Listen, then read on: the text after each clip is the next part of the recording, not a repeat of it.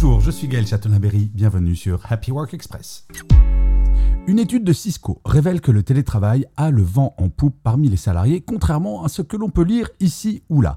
55% des collaborateurs en mode hybride, c'est-à-dire qui combinent la présence au bureau et le travail à distance, ressentent une diminution du stress. Plus impressionnant encore, 87% des salariés aspirent à continuer en mode hybride ou à adopter même le télétravail à temps plein. L'un des avantages majeurs est bien la productivité. 60% des salariés considèrent qu'ils travaillent mieux et plus efficacement depuis chez eux. Cette préférence est d'ailleurs très marquée chez les 18-39 ans, la génération Z et Y.